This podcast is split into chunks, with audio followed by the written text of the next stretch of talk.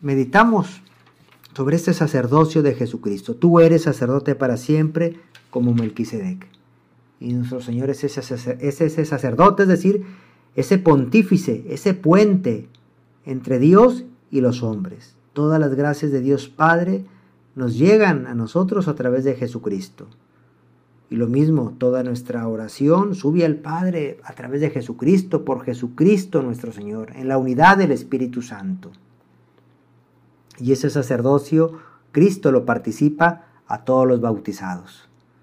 Todos por el bautismo también tenemos ese sacerdocio, es decir, podemos interceder por los demás, podemos llevar nuestra oración por los demás. Y también Jesús instituye ese sacerdocio ministerial, es decir, el sacramento del orden sacerdotal, por lo cual algunos hombres que él, que él elige son constituidos para actuar como Cristo cabeza, celebrando los sacramentos, la Eucaristía, la confesión y cada uno de los sacramentos.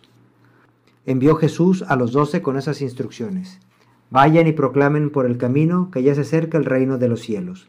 Curen a los leprosos y demás enfermos. Resuciten a los muertos y echen fuera a los demonios. Gratuitamente han recibido este poder. Ejérzanlo pues gratuitamente. No lleven con ustedes en su cinturón monedas de oro, de plata o de cobre no lleven morral para el camino, ni dos túnicas, ni sandalias, ni bordón, porque el trabajador tiene derecho a su sustento. Cuando entren en una ciudad o en un pueblo, pregunten por alguien respetable y hospédense en su casa hasta que se vayan.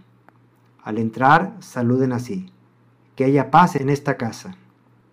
Y si aquella casa es digna, la paz de ustedes reinará en ella hemos escuchado en el Evangelio de San Mateo este hermoso mandato que nos da el Señor. Vayan y proclamen por el camino que ya se acerca el reino de los cielos. Todos tenemos este encargo de ir, de proclamar el reino de los cielos, de proclamar el Evangelio y de curar a los enfermos, resucitar a los muertos incluso. Tenemos que convencernos. Nuestra palabra, si estamos muy unidos a nuestro Señor, es muy eficaz nuestra palabra es curativa porque ahí va la gracia de Dios. Por eso podemos curar a esas personas que están enfermas, sobre todo enfermos del alma o incluso muertos, hermanas o hermanos nuestros que han vivido muy alejados del Señor.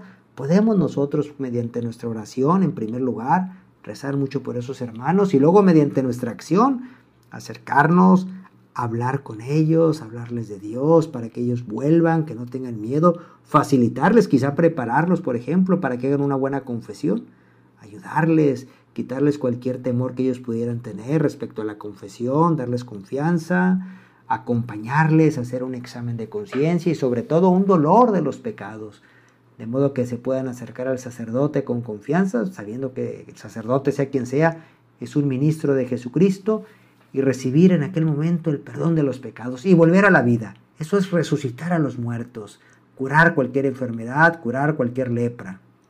Gratis hemos recibido todas estas gracias, por tanto, gratis hemos de darlo. Hemos de darlo, hemos de darnos nosotros mismos sin parar, sin cansarnos, sin justificarnos, ni siquiera por la edad o por el estado de salud. Siempre seremos esos apóstoles de Jesucristo pues vamos a encomendarnos este día a nuestra Madre Santísima, Madre nuestra, ayúdanos también a nosotros ejercer nuestro sacerdocio.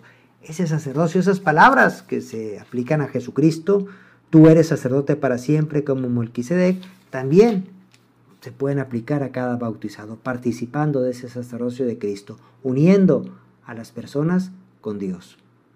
Alabado sea Jesucristo, ahora y por siempre.